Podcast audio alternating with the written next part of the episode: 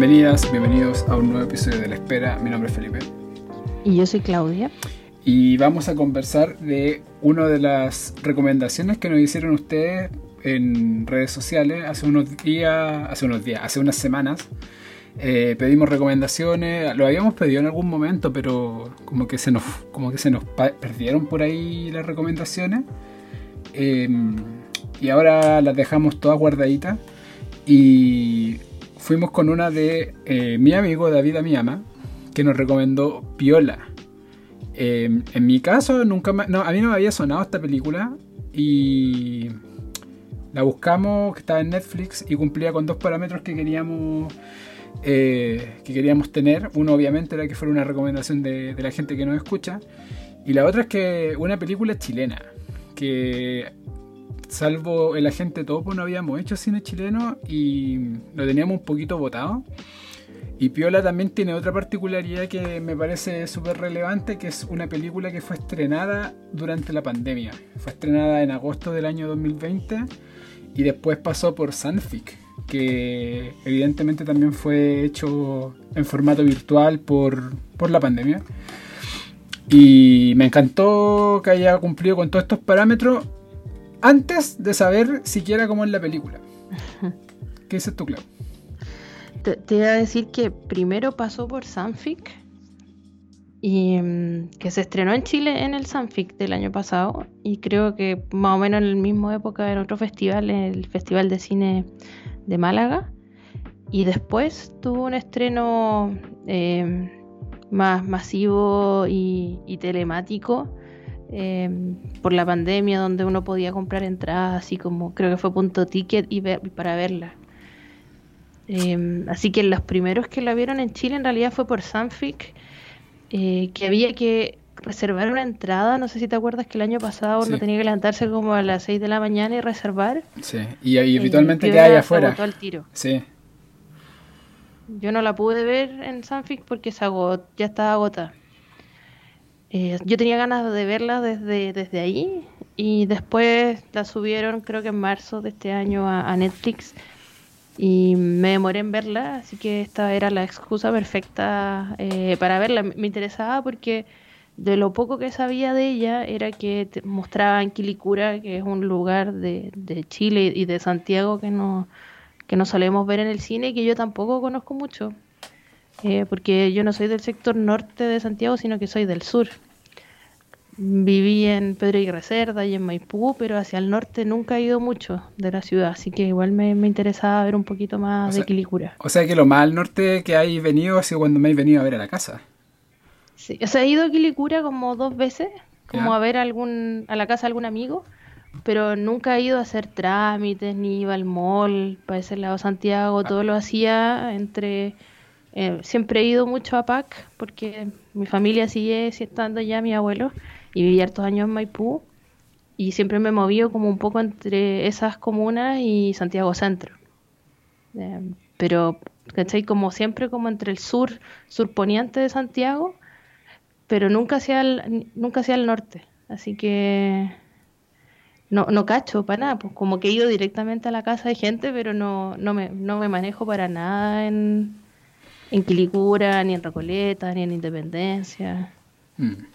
Me imagino, tú, tú, eres de ese lado de Santiago, así que me imagino que cacháis más. Po. Sí, pues yo, yo igual soy bien del, como, estoy como, o sea, soy de Recoleta, evidentemente. Eh, vivo muy cerca de los cementerios. Pero igual estoy como to en todo el sector patronato, que es como el final de Recoleta hacia el sur. Mm. Entonces yo igual estoy súper cerca del centro. Y sector norte yo habitualmente llego como hasta Huechuraba, que tengo amigos mm. que vienen en Huechuraba. Y Quilicura es un lugar súper eh, especial eh, del sector norte porque es un sector también bien industrial. Tiene mucha, mucha, mucha industria y mucho local comercial, pero como bodegas, como fábrica. Es, un lugar bien, bien... Eh, contrasta mucho el tema de que hay hartas poblaciones, harto, harta concentración demográfica y hay harto lugar como abierto. De hecho, eso me gustó mucho en la película que se ve que hay muchas cosas que uno no pensaría que hay allá, como por ejemplo trenes. Como mm. yo no tenía idea que pasaba el tren por Quilicura, no tenía la más mínima idea. Y lo que sí uno ve harto son estos pasos bajo nivel, estas como grandes murallas de, las autopistas concesionadas, el camino hacia el, hacia el aeropuerto, que está lleno de, de esta autopista. Y, y también, bueno, yo creo que lo mejor que tiene la película en ese sentido que nos muestra de, de, toda esa zona demográfica o de, o de una zona que, en general está bien dejada como a su suerte un poco es como precariedad y que en general es uno de los grandes tópicos del cine chileno que es mostrar precariedad. Y aquí quizás no lo muestran desde un punto de vista como demostrar extrema pobreza ni ni, la impunidad quizás, como hemos visto. Claro, impunidad también es otro de los grandes temas del cine chileno. Pero aquí lo que yo siento que, que y, creo que donde dan el clavo la película con lo que está mostrando, y siento que es una gran película para mostrar como qué, qué pasaba en Chile en, esto, en esta época, en la juventud. Y yo siento que también tiene que ver con por qué me puedo anticipar a saber que te gustó que es que lo retrata como en rostros jóvenes, pero en rostros jóvenes que tampoco son los habituales, son, son chiquillos, pues son chiquillos de 15 años. No, no, no tienen sus dramas, sus dramas románticos, sino que son chiquillos que están creciendo en medio de la precariedad, donde no saben muy bien para dónde va su vida, como están como en esos momentos medios definitorios de, de la juventud en los cuales estáis buscando tu camino en la vida. Eh, que yo siempre siento que es tan injusto tener que tener que determinar a esa edad qué quieres hacer con tu vida cuando siempre digo esto, pero a uno, no sé, a los treinta y tantos ya no le gusta la música que le gusta a los 17, pues, ¿cachai? Entonces, que tu vida esté como más o menos amarrada por decisiones que se toman a esa edad, igual es, un poco injusto. Pero a lo que iba con, con, lo que estaba diciendo es que encuentro que la precariedad que muestra aquí no es tanto una precariedad, o sea, evidentemente es una precariedad económica y material, pero es una precariedad en los sueños, porque ellos incluso sus techos para soñar son súper limitados.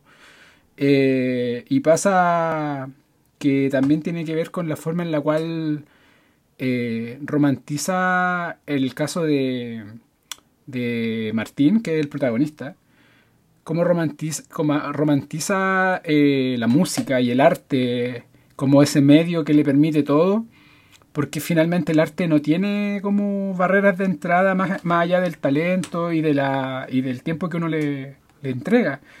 Y siento que por ahí también pasa cómo contrasta con, la historia de, su, amigo, el Charlie, cuyo, cuyos parámetros para soñar están determinados también por el hecho de que es padre. Y siento que eso está súper, está, mostrado de forma muy bonita en una película que siento que está filmada de forma muy bonita. Es como... Me pasa un poco cuando después leo como las notas de producción, como es una película que no ganó, no ganó mucho, o sea, no ganó eh, fondos No, no ganó ni el fondo audiovisual ni el Corfo. Claro, y, son los dos clásicos financiamientos del cine chileno. Y fue hecho en base a aportes privados, a producción eh, local. Y por ahí, por ahí leí que. el Banco Estado, ese fondo que después sacaron. Sí. Leí también que, que tienen un, auspicio. Del de la Chile también, vi. Sí, y tienen un auspicio por las zapatillas. Por las zapatillas DC. Que unas zapatillas de skate. Y encuentro que, que la película está demasiado bonita para haber tenido tantos problemas, o sea, no, no, sé si tantos problemas, pero para no haber tenido como financiamientos tradicionales que en general tiene el cine chileno. Las tomas están súper cuidadas, eh, incluso hay unas algunas tomas en cámara lenta. Eh, una cámara lenta sutil, pero que entiendo que cuando uno graba las cámaras lentas tenéis que usar como otra cámara. U otros, o son tomas que se hacen aparte. No, no cacho bien también los tecnicismos, pero, pero entiendo que hay una distinción ahí y, y, eso quiere decir que hicieron muchas tomas para lograr eso. Siento que está súper curada, como tanto las tomas también como la fotografía los colores.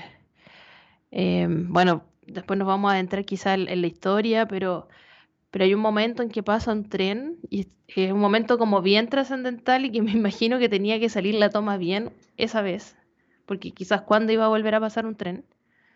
Eh, y funciona súper bien la, toma y, hace como un efecto, o sea, como que el tren se vuelve un participante de, ese momento, un personaje más. Eh, que cosas que de repente cuando uno ve una película son detallitos, pero deben haber generado muchas horas de trabajo para este equipo. En el fondo, en el detrás de cámara. En la producción, en la preproducción. Eh, siento que hasta, hasta este momento no hemos hablado de ningún nombre propio, ¿cierto? Todavía no hablamos del director. No, mira, el director, yo busqué un poco de él en internet, porque no, no lo conocía, se llama Luis Alejandro Pérez, y además del director es el guionista de esta película, y es su primer largometraje, y yo creo que esa es la razón por la, por la que no lo conocemos. En Cine Chile aparecen creo que cuatro cortos que hizo antes de esta película, donde también dirige eh, y escribe esas historias. Así que este es su este es su gran momento de, lanzamiento de su carrera, por su ópera prima. Su, ópera prima, su primer largo y, con él lograron varios premios. Eh, si uno revisa en Cine Chile, eh, sale que, bueno, primero ganó en Sanfic eh, como mejor actor. lo ganó esto Max Salgado, que es quien interpreta a Martín. Que si bien es una película coral, igual siento que tiene un poquito más de protagonismo Martín, más que Charlie Quesol. En el Festival de Cinema Latinoamericano de Trieste en Italia del año pasado ganó Mejor Guión. Eh, también ganó Mejor Ópera Prima en largometraje iberoamericano de ficción en el Festival Internacional de Cine en Guadalajara el año pasado. Así que han ganado por distintos temas, o sea, ópera prima, guion, actuación, y eso, eso ya habla de que en realidad tiene puntos fuertes en, en todo esto, en estas aristas de la producción de una película. Está bien en, muchos sentidos. Eh, y a mí me gustó, me gustó harto Maki. O sea, eh, no, no esperaba mucho y, y, me, y partí diciendo que me pareció muy entretenida.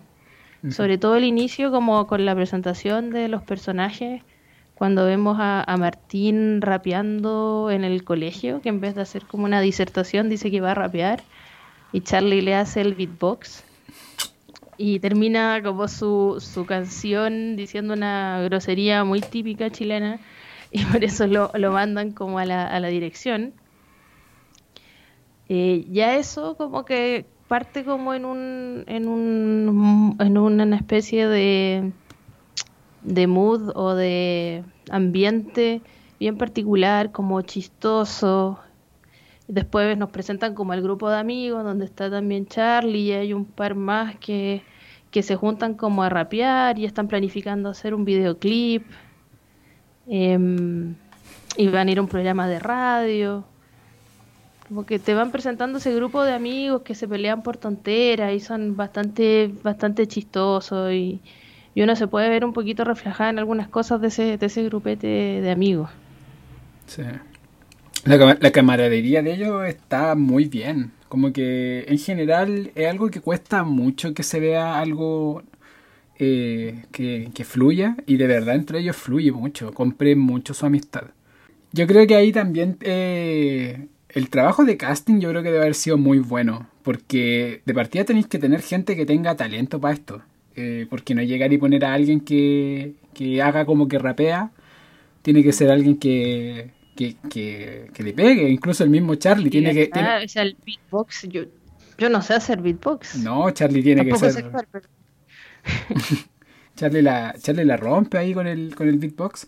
Pero mm, siento que en general los tres protagonistas, eh, que son Max Salgado, eh, René Miranda, si no me equivoco, y e Ignacio Uribe, los tres están excelentes y de verdad espero que no se pierdan como eh, en su, me imagino, ojalá que tengan la pretensión de ser actores y actrices, porque siento que, están muy bien, súper, súper bien. han hecho otras cosas, estuve, estuve psicopateando el elenco un poquito.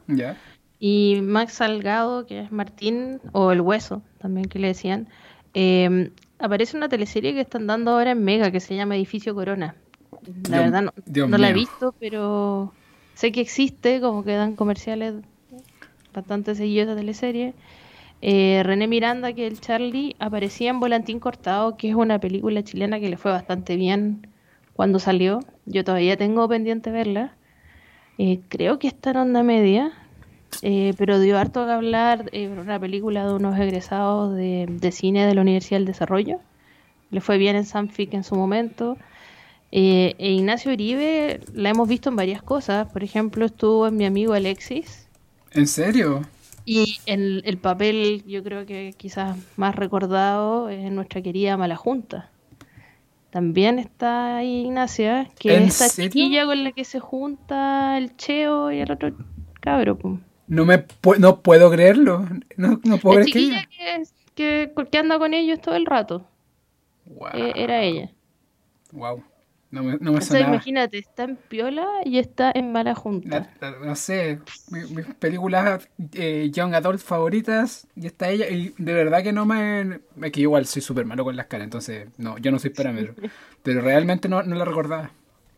Igual estuvo en unas teleseries, creo también ha aparecido. Eh, o sea, ella yo creo que es la que más películas ha estado haciendo. Yo la vi en un corto de Sanfic del año pasado también que puede haber sido con la Anita Reeves. Mm. Eh, así que ella, yo la he visto en varias cosas. Y además en el elenco está un, un chico haitiano que, que se llama Stevens Benjamin y que era el, protagonista de otra película que no he visto, que es Perro Bomba. Oh, esa película, esa película yo tenía entradas compradas para verla y no, no la pude ir a ver. Está, está en onda media. Sí, está en onda media. Así que ahí hay muchas deudas que saldar, pero en el fondo este elenco eh, ha estado dando vueltas harto en el cine y además estaban acompañados por Paula Zúñiga, que era la mamá de Sol. Y también estaba Alejandro Trejo, que es un actor bien famoso. En, sí, es un, es un rostro del, de la, del audiovisual chileno. Eh, decir que... Siempre me acuerdo de él no sé si tú alguna vez viste el comercial del Serviu hace muchos años atrás que salía Armando Casas. No me puedo, no puedo creer que te acordáis de eso, Claudia. Es que la voz de Armando Casas era Alejandro Trejo. Yo siempre como que veía ese comercial que decía como, hola, soy Armando Casas. Y después como que eh, Alejandro Trejo empezó a aparecer en teleserie y lo vi y dije, pero este caballero es Armando Casas. Y claro, él tiene que haber hecho el doblaje, pero yo no, le había puesto cara a esa, voz. Ah, bueno, yo también quería decir que está súper bien casteada también Paula Zúñiga como la mamá de Sol, creo que se parecen caleta. A mí me, gustó como las interacciones que, tenían. Me recordó mucho a Lady Bird. Sí. Como yo ya veía que Sol se tiraba con el auto. Era muy Lady Bird. Sí. ¿No? Sí, muy. Es como esa, como, no sé, esa como rabia juvenil, como, como que está enojado constantemente. Y... también las relaciones madre-hija son, son bien complejas. Sí. Em, hay una sobreexigencia eh, de las mamás con las hijas eh, impresionante, como que una tiene que ser perfecta, que no se suele dar igual y se nota más cuando uno son como hermanos de distintos géneros y es más notorio como la sobreexigencia con las hijas eh, en relación a los hijos, ¿cachai? Mm.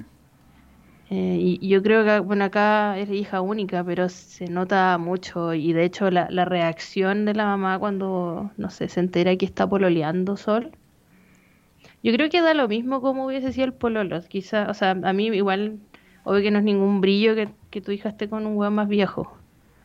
y, te voy a pasar un montón de rollos, pero creo que independiente de cómo hubiese sido el pololo, igual la mamá le habría encontrado algo malo. ¿Cachai? Mm. Se notaba que nadie iba a ser suficientemente bueno para que la hija se, se fuera con él o tuviera alguna relación, y eso que ella no le dio ningún detalle, no le dijo que en realidad este gallo estaba pololeando con otra, que básicamente ella era la otra. Sí, y, ella era, estaba conforme haciendo la otra. Sí, estaba, O sea, obviamente uno nota que lo pasa mal siendo la otra. Mm. Eh, pero también tiene como 17 años y estoy como probando cosas, quizás tampoco es tan relevante. No es lo mismo que ser la otra cuando tenéis 30 o 40. Claro. Estoy, estoy como aquí experimentando cosas, conociendo una de tus primeras parejas, como que yo creo que no quizás no era tan importante, eh, pero sí ando un poquito como buscando amor, porque no es solo que esté buscando sexo, Sol, está como buscando cariño también. Y eso, eso quizás es la parte más, más triste. Sí, es verdad. Porque cuando se pierde su, su perrita, que se parece a todo el Rocky, la canela. Sí, eso tenía que, que tengo una, una... Me parece que fue un poco pasiva con la pérdida de su perrita, porque cuando se nos perdió el Rocky, el Rocky se perdió en algún momento, que también... El Rocky, el perrito de Maki. Sí, y también es boxer. Mm. Y cuando se perdió, nosotros hicimos un barrido por la comuna completo. Barrimos por todos los lugares de cercanos. Y a las 6 horas apareció. Y, y también. ¿dónde, ¿Qué pasa con Canela? ¿Qué pasa con Canela? ¿Por qué no sabemos qué pasó con Canela. ¿Por qué Charlie no le dijo nada de Canela? Bueno, no lo podía saber, pero. No. Queremos creer que en el fondo eso fue conversado en algún momento y Canela volvió al hogar junto con Tren. Pero se nota que quiere mucho a Canela, como, no sé, se levanta a darle comida antes de irse al colegio. Una cosa, no sé, yo cuando me iba al colegio, como con suerte abría los ojos y me comía mi pancito y después me iba durmiendo en la micro porque claramente no había despertado bien todavía. Y ella está súper funcional cuidando a su perrita y le da comida y le deja el agua, como que la quiere mucho y es y se nota que tiene mucho amor por los animales en general, por lo que pasa más adelante con los gatitos. Em, pero pero me gustó, o sea, me gustó que fuera bien Lady Bird. Quizás las mujeres somos adolescentes, muchas somos bastante Lady Birds. Yo, yo he visto eh, que sobre todo por esta escena del auto o cuando van a elegir el vestido para la graduación de Lady Bird, hay mucha gente que en internet se siente súper identificada con esas escenas por las relaciones que tienen con su mamá. Mm. Y, yo creo que eh, trasciende las culturas porque acá en Chile es lo mismo y lo retratan súper bien Paula Zúñiga e Ignacio Uribe discutiendo en el auto mandándose a la mierda y, y, la mamá también diciéndole, oye, yo estoy cansada, como tengo que aguantar un montón de cosas, si, si abrís mal el portón, pucha, es porque estoy cansada. Sí, pues no, no es a propósito. No, pues. Y ahí también uno nota la, la falta como de empatía de estos adolescentes eh, con sus papás. Sí, Lo vemos en ella y también lo vemos harto con, con Martín. Mm. O sea, le están embargando la casa. Ese momento en el que la hermana le dice, loco, es judicial, qué chucha. es bacán que le diga, oye, es como judicial, como que no puedes decirle al camión que, que, te espere media hora. Además, te, han dicho 20 veces que guardes tus cuestiones. Y, y, no solo eso, como que va a ver la casa nueva, que obvio que tiene que ser más chica porque es más barata. O sea, si están con problemas económicos, no te vaya a cambiar una cuestión más grande, mm. ni mejor ubicada. Y, y, este cabro se enoja porque va a compartir pieza, po en vez de apoyar a los papás de alguna manera, porque obviamente la están pasando mal, em, está, enojado porque no va a tener un espacio para hacer sus bases y practicar su música. Mm. Entonces, no sé, igual los adolescentes eh, no tienen su cerebro completamente desarrollado.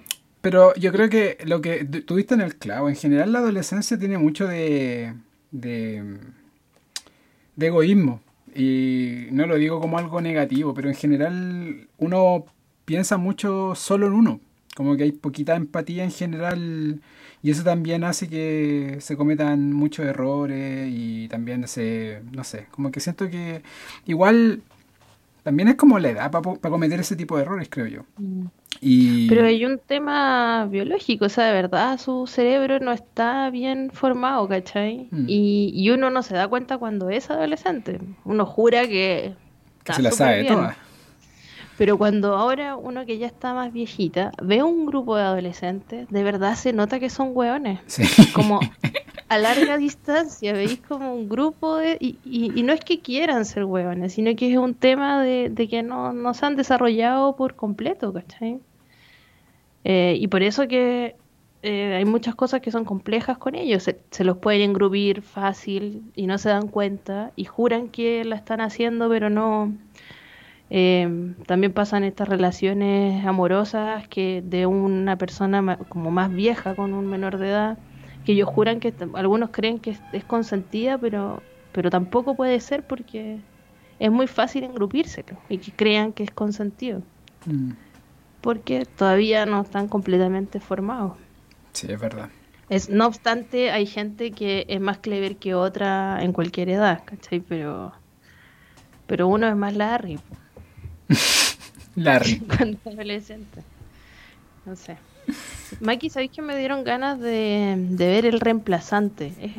hablando de grandes pendientes, esa es una serie que siempre me dicen todos como la mejor serie chilena que he visto en la vida.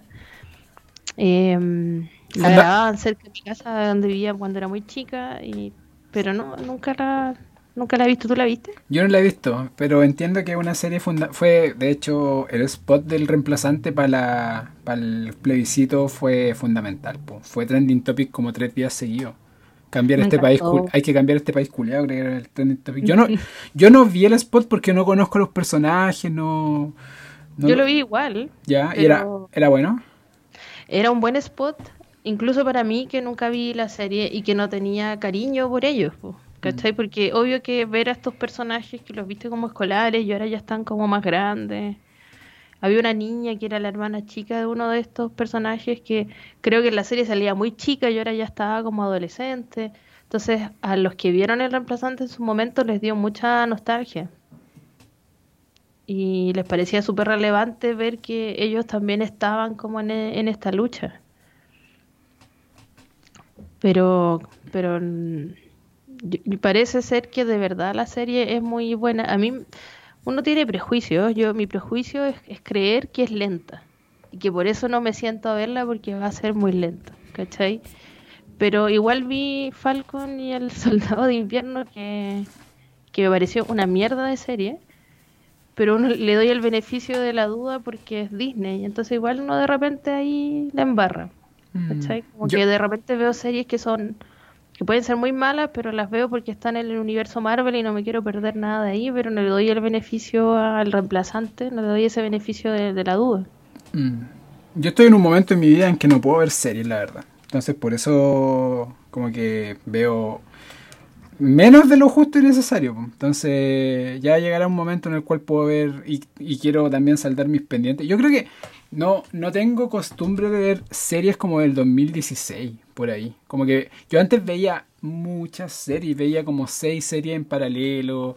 Con pero seis no es tanto, aquí. Bueno, no sé, pero para mí era harto ver seis series a la semana, como seis capítulos de serie a la semana, como en, en ¿cómo se llama esto? Con bajándola de los gringos y todo, ¿cachai? Ah, como, como a ritmo que va saliendo. Claro, pues, independiente de las que te que maratoneáis, ¿cachai? Porque también, no sé, pues, hubo un mes que no salí de mi casa porque me vi Boston Legal completa, ¿cachai? Que eran como 130 capítulos. Y iba, al, iba a la cocina y iba al baño y veía Boston Legal todo el día, pues, ¿cachai? Esos eran los mm. meses del, de los paros en la universidad que podía hacer esas cosas, pues ahora ya no. Y. Pero perdí esa costumbre de ver series, pues ya no veo. No he visto ni una de Marvel. Pucha, tengo un montón de pendientes. Yo creo que la última serie. La última serie que vi de haber sido Big Little Lies. Que, y fue la primera temporada, todavía no veo la segunda con Meryl. Así que. Bueno. hay que salvar las deudas, yo no lo dice, pero tanto en series como en películas es un imposible porque si solo en Estados Unidos al año se producen como 500 series. No, y el problema es que ahora casi todas son buenas, pues ya no se producen. Está lleno de series buenas. Sí, pues ya no, se, ya no se producen series malas, como que en general tú de repente veis como premisas como, no sé, el otro día me, me pasó por el timeline una premisa de una serie y dije, wow, esta es una tremenda premisa para una serie. Y nada, pues ahí está la serie, pues, evidentemente no la estoy viendo, pero, pero me llamó mucho la atención. Eh, volviendo como a, a Piola, me, me gusta mucho el tema de la estructura. Creo que en general el cine chileno juega poco con la estructura. Como que son siempre historias súper lineales. Y aquí tiene unos tres o cuatro cortes en los cuales vemos historias en paralelo que están ocurriendo en el mismo espacio de tiempo, pero en paralelo. Que algo bien gringo. Eh, se ha usado también en cine latinoamericano, pero en general se usa más como en el cine gringo.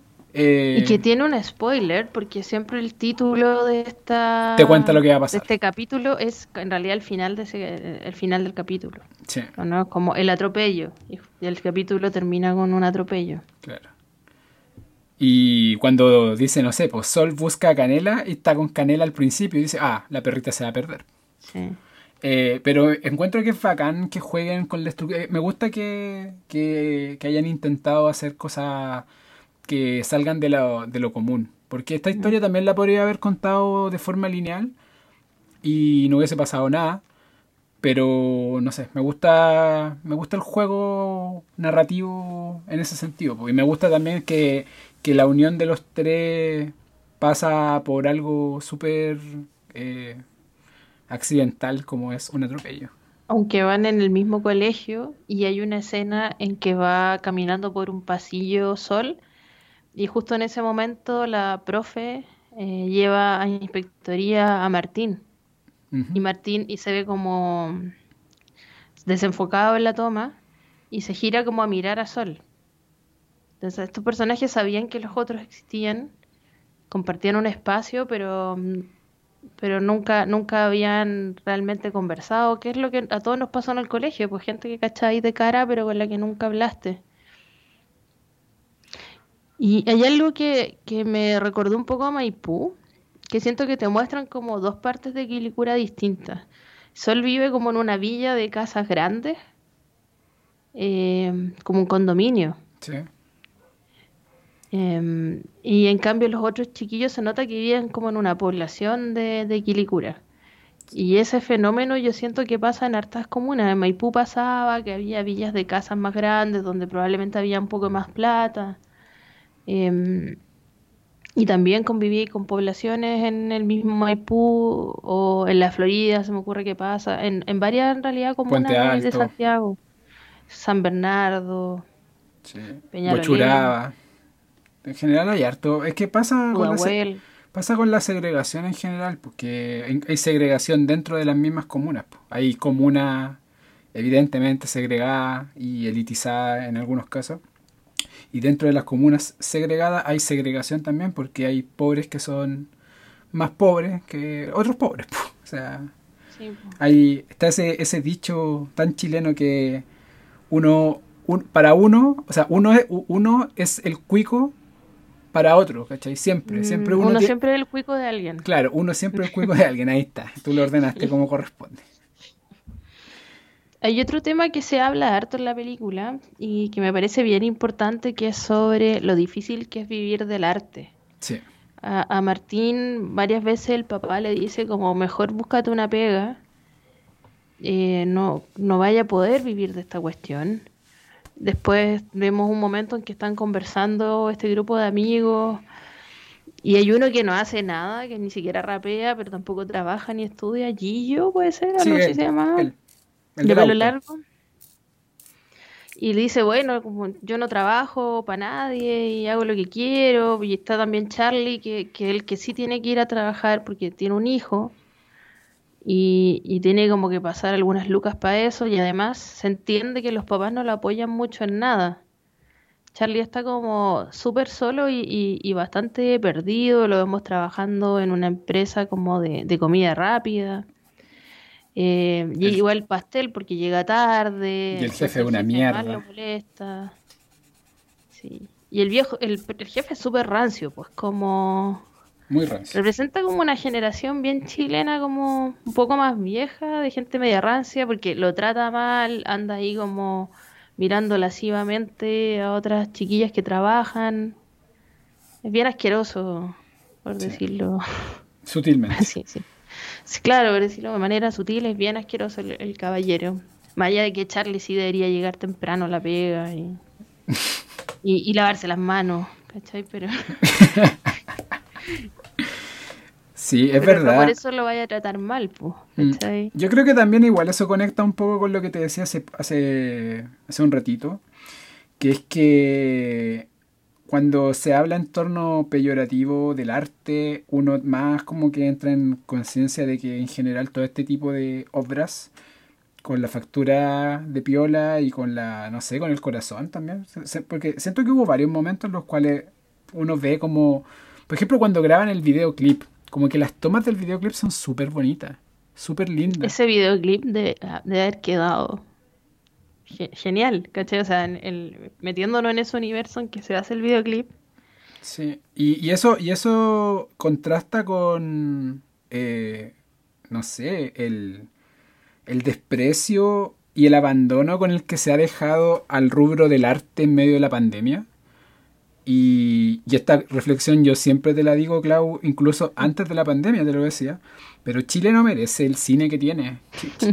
Chile tiene un cine increíblemente bueno, bien una industria pequeña, obviamente, pero donde se hace mucho con muy poco.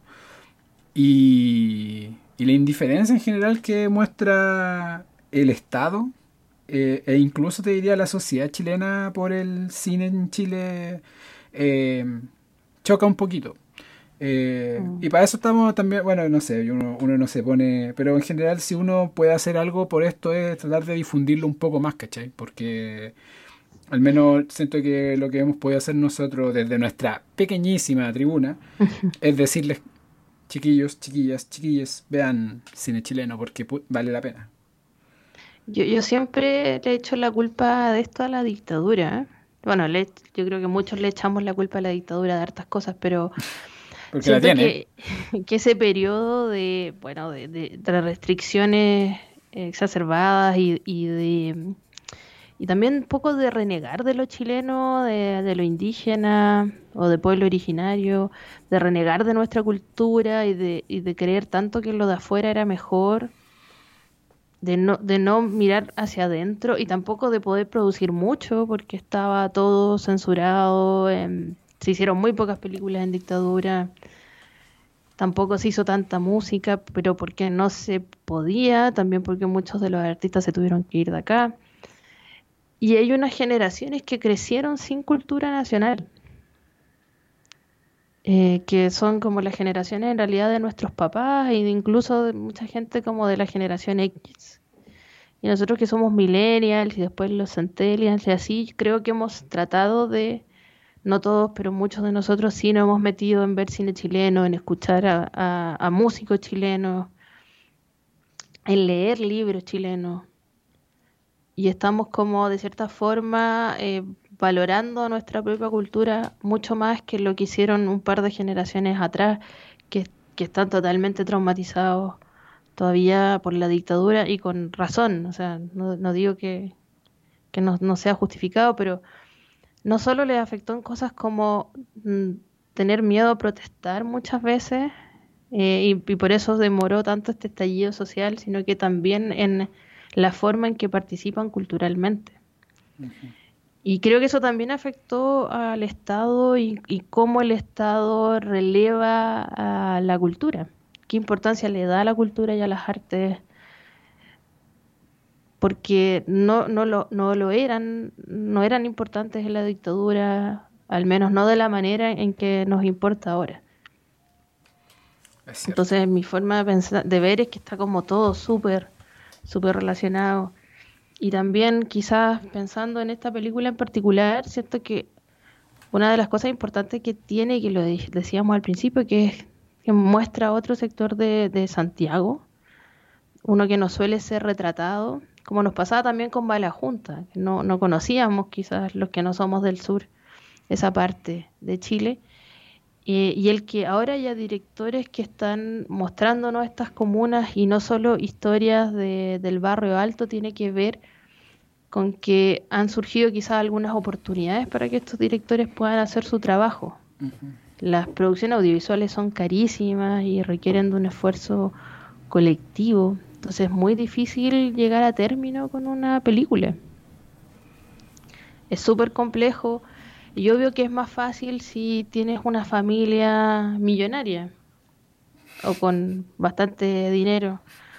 No sé si multimillonaria, pero con plata que te puedan de cierta forma hacer tus mecenas y apoyarte para que te puedas dedicar a esto tiempo completo o, o gran parte de tu tiempo. Sin un apoyo monetario de ese tipo, es súper difícil y, creo que es por eso que en las películas que uno veía quizás hace 20 años siempre eran vistas como desde el barrio alto, incluso si retrataban barrios más populares, igual era una mirada bien... Eh, era una mirada más desde el otro lado de la vereda. Hmm. Entonces me gusta ver estas películas donde claramente es gente que no conozco a Luis Alejandro Pérez, pero yo creo que conoce bastante Quiricura. Sí, es una mirada horizontal. Mm. Sí. De hecho, debe haber algún tipo de nexo también, porque incluso por lo que estaba viendo, la, municipalidad de Quilicura estuvo dentro de los que apoyó el proyecto. Lo que algo quiere decir también, como que no llegar y tocar la puerta de la municipalidad, tiene, algo tiene que haber ahí también. claro. Em, bueno, en mi, en mi, por mi lado, repetirlo. Siento que hay escenas que me emocionaron harto. De hecho, la escena del gato me dejó. me afectó mucho. La encontré muy fuerte. Eh, no sé, siento que. ¿Tú cachabas que había gente que mataba gatos? Por matar yo no. No, o sea, mira. No sé, cerca de. No te puedo decir que cerca de mi casa, pero por mi barrio o sea, de repente aparecen gatos muertos, pero no puedo, no puedo creer que existan seres humanos cuyo pasatiempo sea matar gatos, ¿cachai? Eh, o sea, quiero creer, quiero creer de que... Bueno, no sé, pero sé que, me imagino que pasa, pues, ¿cachai? Tiendo a pensar que, claro, si lo pusieron es porque lo, han visto. Mm. Pero, pero bueno, ojalá, no sé, ojalá que no, no sea algo masivo de que, que lo haga mucha gente. Y y no sé, conecté mucho en general, me gustaron mucho las discusiones, la, timidez que tienen para cuando, cuando, cuando se explayan, cuando muestran quiénes son, porque hay, tres hay tres escenas que, que los personajes principales dicen quiénes son. Eh, Martín cuando está en la entrevista en la radio, que es cuando dice en el fondo por qué el rap y el hip hop son tan importantes para él, y él ahí en el fondo se abre, abre la puerta de su interior y nosotros podemos verlo realmente quién es, ¿cachai? Fuera de todo su silencio y, no sé, eh, los estereotipos que pueden haber en torno a su personaje. El otro es cuando Charlie le dice a Martín por qué llegó tarde a la, a la, entrevista, porque le dice que en el fondo su hijo es más importante para él que la música, ¿cachai? Y no le pueden pedir que no lo sea.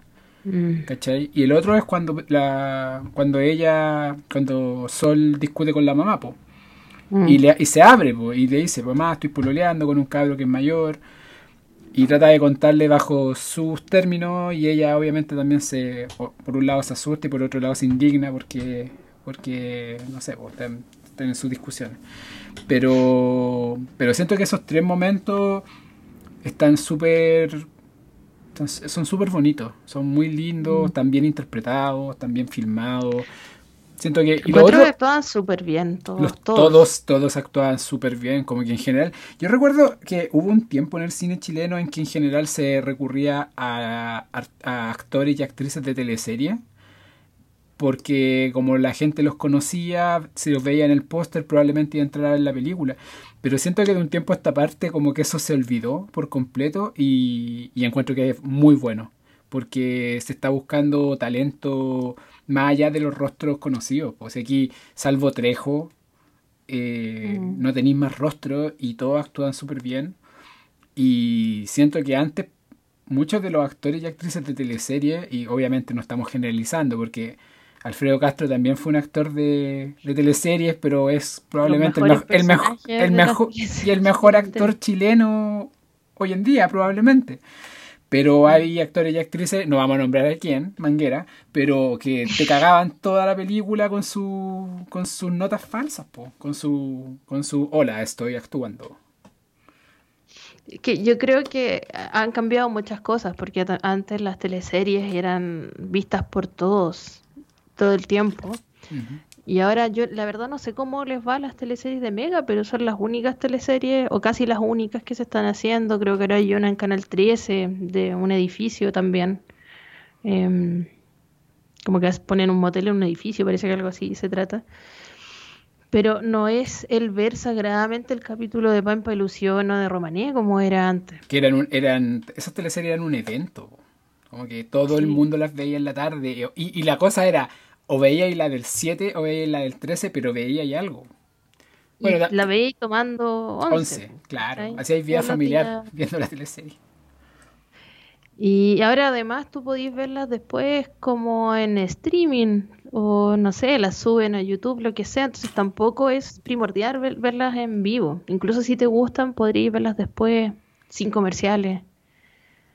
Entonces ha cambiado mucho como ese, ese mercado y, creo que por eso ya no es tan relevante llevarlos como rostros al cine. Sí. Yo creo que hoy en día en general es poco, es poco utilizado y también es por lo mismo, porque como cambió también la forma en la cual la gente consume el, el, el contenido en general se consume, yo creo que en, primer, en primera medida porque la gente ve lo que está disponible en lo que sea que paga. Si mm. mucha gente vio, por ejemplo, eh, salió la teleserie de eh, este caso de la, de la manada, ¿cómo se llamaba? Bueno, la, la que está, la que tiene a, Es de Amazon. Sí, y la vio porque, se me olvida. Sí, la que tiene a Daniela Vega. No recuerdo. ¿La Jauría creo que se llama? Sí, la Jauría. Y, y no, no, no pude seguir. ¿Es más mala? En mi opinión, sí como que tenía casi que errores de continuidad, como que el guion perdía sentido. Como que entre tanta cosa buena que hay, de repente gastar tanto tiempo viendo algo que no le veis futuro. Y, me parece lamentable porque tenía buen elenco, ¿cachai? Está la Mariana Di Girolamo, que también me parece que en general está súper bien, Daniela Vega. Pero no, no pude. Qué lata, bueno, pero en general yo a lo que iba con mi punto era que en general la gente ve lo que, lo que está disponible más allá de ir a buscar cosas. Como que en general debe ser muy poca la gente que busca, ponte tú para comprar eh, entradas a los cines online, ¿cachai? Porque por ejemplo hoy día estaba viendo que la Cineteca subió eh, películas de Christian eh, Jiménez, creo que el apellido, se me olvida. Eh, siempre se me olvida su apellido. Eh, hay varios Cristian. Voy a buscar. Perdón, de Cristian Sánchez. Cristian Sánchez. Ah, Cristian Sánchez. Sí, subieron dos películas de él, del año pasado, las dos. Y estaba mirando cómo entrar, ¿cachai? Y recién, bueno, puede ser porque yo estaba, estaba un poco dejado, pero recién caché de que la cineteca está con video on demand. Son cosas que en general la gente no, no, no cacha mucho. Ha, subido algunas películas como gratis por un par de días y otros días pagados. Creo que así dieron Palomita Blanca el año pasado. La versión restaurada de Raúl Ruiz. Y de repente hay cosas gratis y, cosas pagadas, además de todo el archivo eh, que tienen. Pues. De Cristian Sánchez creo que hay varias cosas que uno puede ver gratis o había antes porque son películas súper difíciles de encontrar, pues ese es el tema.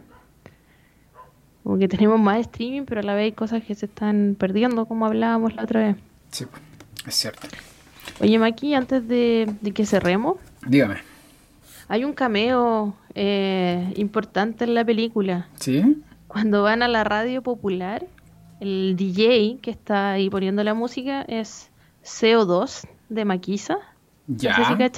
Ya, es que no, los cacho, entonces. El, otro típico de Maquisa, como el que hacía la otra voz, eh, además de la Anita Tijoux, es CO2.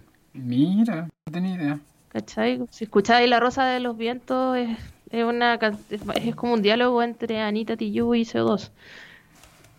Eh, y estaba ahí, pues, ¿cachai? Que es súper como importante en el rap nacional y está en esta radio popular, ahí poniendo la música. Y otra cosa que me gustó, el tema de, que Martín apagara los postes. Como que me gusta cuando las películas, las series introducen como cosas muy específicas, ¿cachai? Como que a alguien se le ocurre que cuando está eh, bajo, o sea, ni siquiera cuando está bajo, ¿no? decía cuando estoy atravesado, andando como raro, apago los postes. es una cuestión tan específica, tan particular y aleatoria, porque para que te dis cuenta que además te pasa más de una vez, ¿cachai? Porque puede que te pase más de una vez, pero darte cuenta es difícil. Mm. Y que él como que cree una narrativa en torno a que cuando anda atravesado se le apagan los, apaga los postes. Me, me gusta harto como lo específico que puede ser. Y que termina con eso la película, además. Sí, es muy de cine. Es como esa, como esos toques que podríais creer en el cine y por otro lado, puede que en, Quili- en Quilicura se apaguen los postes, en Recoleta se apagan. Pasa. El poste afuera de mi casa, acá en Santiago Centro, está ayer caché que estaba apagado. Así que hay que decirle ir así que, que venga a arreglar los postes. Sí, el buen vivir. Es que claro, claro, o sea, pasa mucho que los postes fallan. Mm. si no, no son cuidados. en- Pero claro, darte cuenta que tú pasáis debajo del poste y se apaga. El apaga poste. El apaga-. Aguante. Tremenda película. Tremenda, tremenda película. Quizás no fuimos los ordenados que debimos haber sido para hablar de la película. Como que siento que nunca hicimos la reseña de qué se trataba la película propiamente tal. Pero bueno, no sé. Se nos fuimos. nos- la emoción sí, de ver algo que nos gusta. nos gustó mucho, mucho, mucho. Ojalá lo, lo escuche gente que participó en la película porque de verdad que nos gustó mucho la película. Sería entretenido eh, entrevistarlo, entrevistar a alguien que haya hecho la película y conversar más en profundidad. Y también agradecerle a David que nos recomendó la película eh, porque llegamos a ella por él. O sea, al menos yo llegué a la, a la película por él. Y nada, fue tremendamente bacán ver algo chileno, algo fresco, algo con, con, con identidad propia, algo Entretenido. entretenida. eh, no sé, siento que en general cuesta encontrar este tipo de estrenos y bacán que nos haya llegado por una recomendación de la gente que nos escucha. Así que muchas gracias por eso. Clau, recomendaciones. Sí, recomendaciones. ¿Parto yo? O si quieres parto yo. Ya, dale tú. Ya, yo, mira, en general he andado eh, buscando... Se viene Space Jam 2, tú lo sabes, Clau. Se viene el momento en el cual eh, LeBron James va a tener que ayudar a salvar el mundo eh, junto a los Looney Tunes. Y estaba con ganas de contratar HBO Max, pero me han hablado que los subtítulos son tan malos que todavía no he tenido ganas de, de meterme ahí e invertir. eh, Son malos, pero te podía acostumbrar. Esa es mi conclusión pero de es, esta semana. Sí, pero es como la cerveza, es asquerosa, pero la gente se acostumbra. Es como, no sé, no, no, no sé si me gustaría acostumbrarme a algo malo. Dicho esto, eh, andaba con ganas de ver cosas sobre básquetbol. Y la verdad es que no he podido ver nada, porque no he tenido tiempo. Y recordé películas de básquetbol que haya visto que me hayan gustado. Eh, y hay una película que hace un par de semanas atrás fue anunciado que va a entrar a la Criterion Collection, que es como este canon de películas buenas. En general no solo hacen grandes películas, también como que tienen una, una, una idea de rescatar películas más chiquitas, de autor, que independiente, y darle distribución, bonita cajita, bonita ilustración, eh, y excelente audio y video. La Criterion Y Collection. material extra también. Y material extra, entrevistas, eh, backstage, eh, behind the scenes, todo lo que queráis. Y eh, se anunció que la película Love and Basketball de Gina Prince eh, Byderwood, que es una directora afroamericana, si no me equivoco. Eh, sí. afroamericana. Eh, es una película sobre la relación que tienen dos chiquillos que hacen básquetbol. Eh, Omar Ipps, que es el doctor Foreman de Doctor House, de la serie. Y Sanal Adan, que no sé en qué más habrá estado. Ah, bueno, está en Contagio, No You See Me, en Blade.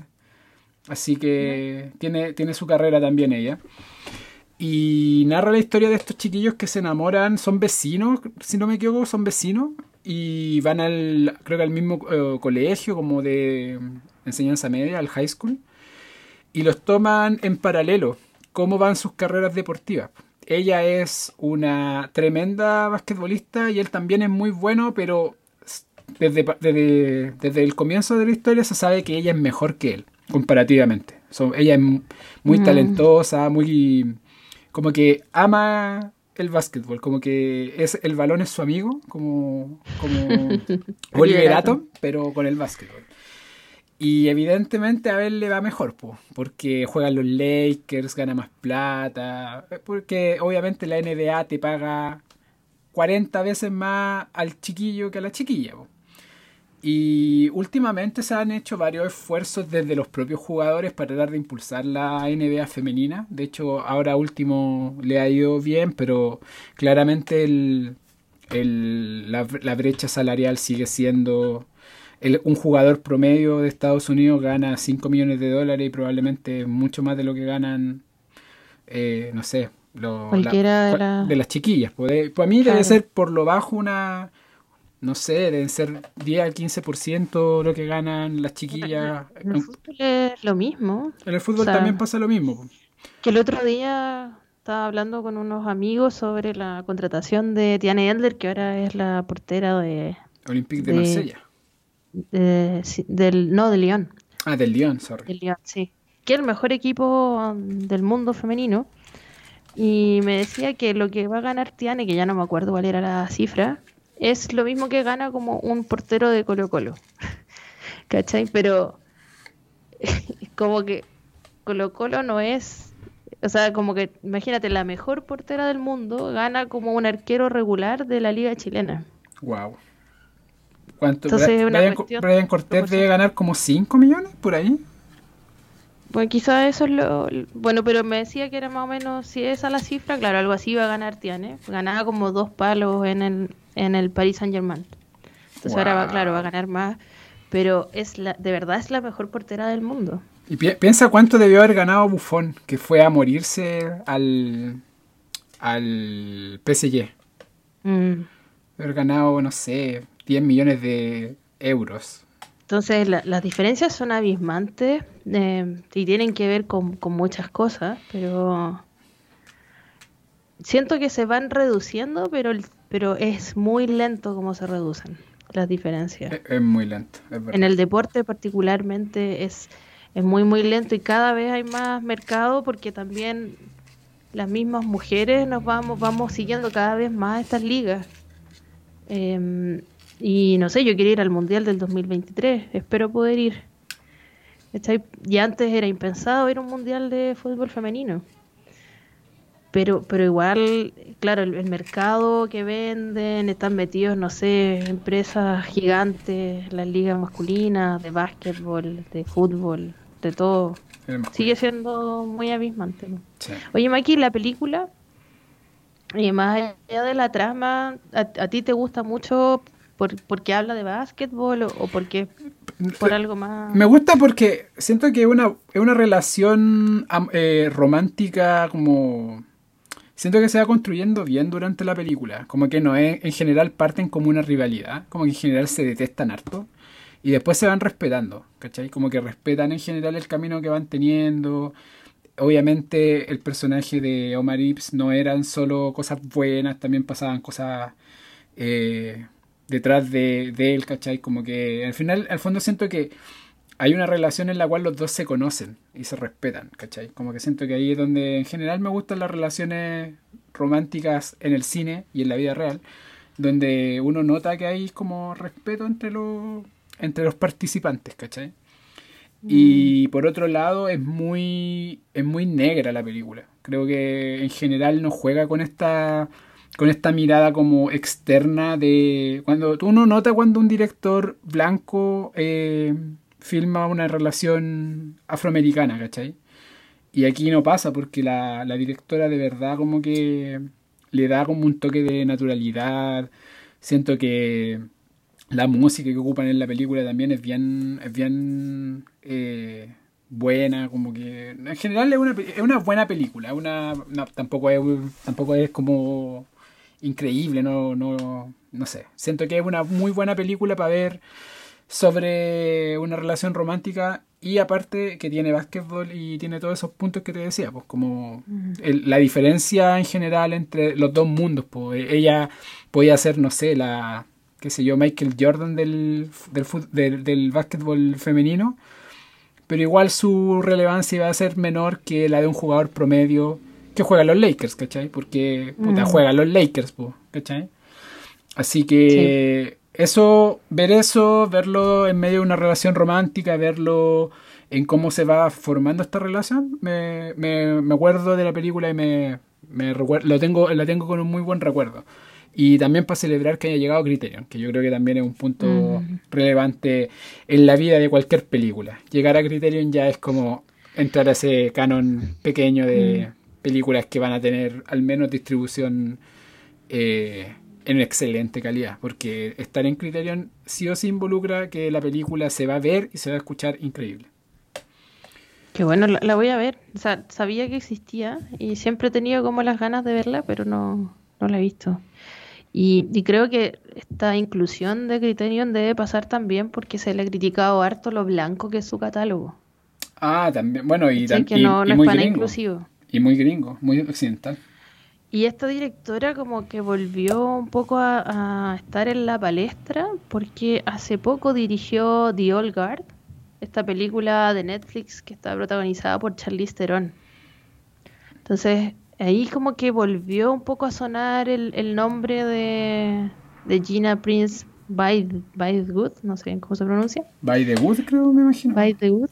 Eh, entonces, por ahí un poco empezó a sonar de nuevo su nombre y, quizás de ahí nació también la idea de, de meterla a Criterion, porque el año pasado se criticó mucho el catálogo de Criterion y ahí también empezaron a entrar otras películas. Ahora va a entrar Paraya o entró Paraya. Sí, también lo vi. Que la hicimos en nuestro podcast anterior. También entró hace poco, o el año pasado creo que fue The Watermelon Woman, que es una película muy, muy buena noventera. Eh, también de una mujer afroamericana. Así que están ahí como tratando de, ponerse un poco al día con, su catálogo y, para que sea más variado. Mm. Sí. Clau, tu recomendación. Eh, mi recomendación eh, de hoy van a ser, en realidad son dos libros, pero que están totalmente relacionados. Eh, y que los elegí justamente porque la película de hoy era una película chilena. Y, y, creo que estos libros son importantes para entender un poco cómo funciona nuestro medio del audiovisual. Estoy hablando de por qué filmamos lo que filmamos. ¿Ya? que el primer libro eh, se titula así y, su bajada sería Diálogos en torno al cine chileno entre el 2006 y 2016, donde aparecen entrevistas a personas que trabajaron en películas como Gatos Viejos, La vida de los peces, Música Campesina, El Año del Tigre, La Once, Aveas Corpus, El Club, Padre Nuestro, La Nana. Hay, hay hartas películas acá y la segunda, el segundo libro eh, de por qué filmamos lo que filmamos se llama Diálogos en torno a la mujer en el cine chileno. Y ahí hay entrevistas también a Alejandra Carmona, Constanza Figari, Valentina Roblero, Lorena Yaquino, Claudia Guayquimilla, Titiana Panizza, Joana Reposi, Pepa San Martín, Dominga Sotomayor, Paula Castillo, Andrea Chiñoli, Manuela Martelli, María Lee Rivas, Alicia Cherson, y así, hay varias más. Ambos libros fueron eh, curados y editados por Antonella Esteves, eh, que es una, una, persona que aparece harto como en redes sociales hablando de, cine. Em, es la directora ejecutiva del FEMCine. También trabaja en cinechile.cl y en la Radio Universidad de Chile y siempre relacionada con, con temas de cine. Y estos libros a mí en particular me gustaron harto porque son en realidad son entrevistas o, conferencias que se hicieron con estudiantes de cine de la Universidad del Desarrollo, donde estos directores o a veces productores también en el caso del primer libro, o guionistas, montajistas, se les pregunta por distintos aspectos, tanto como de la creación de las obras, cómo empieza el proceso de hacer una película, cómo, cómo se da el proceso creativo, cómo se van contactando con personas que trabajan quizás en otras áreas de la realización. Eh, también se adentran en cosas como técnicas para trabajar con, los actores. Por ejemplo, me, acuerdo que la entrevista de Pepa San Martín em, le preguntan cómo trabajaba con estas niñas que aparecen en, en la película rara, porque eran había una bien chiquitita, la otra como preadolescente. Entonces ella comentaba que les enseñaba como, más que actuar, quería que, que estas dos niñas que no eran hermanas de verdad se llevaran bien y se conocieran para que fuera creíble su relación de hermanas y de familias con las otras actrices también. Entonces que iban a la casa de Mariana Loyola y hacían asados y se bañaban en la piscina, como para que fueran como conociéndose más y, teniendo cierta familiaridad que se pudiese retratar de una manera eh, creíble en la película. Entonces todo este tipo de detallitos los van como conversando en el libro, incluso hablan de formas de financiamiento, de cómo postulan a distintos fondos, eh, sobre esta pregunta de si ir o no ir a los festivales para conseguir eh, recursos de los Working in Progress. Por ejemplo, en el mismo Piola pudieron terminar la película con un fondo del Working Progress de un festival. Entonces, todas estas cosas que van a servir como futuros realizadores o que nos pueden interesar a los muy nerds del cine, eh, entender cómo, cómo funciona todo este proceso creativo eh, que habían retratado en estas entrevistas y sobre todo cuando uno ha visto las películas de las que estaban hablando estas directoras en el caso del último libro o montajistas, eh, se hace súper súper interesante porque uno piensa como en el detrás de cámara de algo que ya vio. Eh, y, además considerando que, habla de cosas desde el 2006 en adelante que ha sido, han sido años súper mm, productivos para el cine chileno. Tanto en cantidad como en calidad de, las obras y en diversidad como lo conversábamos hoy día. Así que eh, me parecieron libros súper entretenidos y mm, ilustrativos y muy informativos sobre lo que es el, el cine chileno y esta y esta industria que tenemos. Así que se los recomiendo harto a estos dos libros. Eh, si les interesa el tema, son súper, súper buenos. Así que eh, con eso, eh, dar las gracias por escucharnos, gracias nuevamente a David y a gracias a todos quienes nos hicieron recomendaciones de películas. Hay que decir que las anotamos y en un par de semanas más vamos a hacer otra de las recomendaciones que nos dieron. podemos adelantarlo, vamos a hacer Emma, de. No recuerdo la, eh, la directora. Ah, tiene un nombre extraño. Sí, pero vamos a hacer Emma del 2020, la con Anya Taylor Joy en el rol titular. Y... La directora se llama Autumn the Wild. Autumn the Wild, claro. Pero la que vamos a hacer la próxima semana es una película que es una de mis favoritas, particularmente porque tiene una de mis interpretaciones favoritas en el cine. Se llama The Deer Hunter. Eh, en español creo que se llama El francotirador. Se me olvidó ahora el director, creo que es eh, Chimino, Michael Chimino, de Deer. Estoy casi segura que es Chimino. Sí, vamos a buscar. The Deer Hunter es de Michael Chimino, sí. Es del año 78, es una película increíble, por favor, véanla. Eh, es una película sobre Vietnam y es increíble, por lo tanto tiene que ser muy buena porque en general Vietnam tiene películas muy buenas y yo creo que esta es una de las que resalta. Es muy, muy, muy buena. Así que con eso les agradecemos por escucharnos. Eh, síganos en Instagram en arroba la espera podcast. Eh, ahí, están, ahí vamos a estar dando noticias de los próximos podcasts si queremos nuevas recomendaciones. Recomiéndanos igual, aunque no pidamos, díganos qué están viendo, nos interesa saber qué están viendo. Pongan sus recomendaciones cuando nosotros ponemos nuestras recomendaciones, porque también así nosotros buscamos cosas nuevas.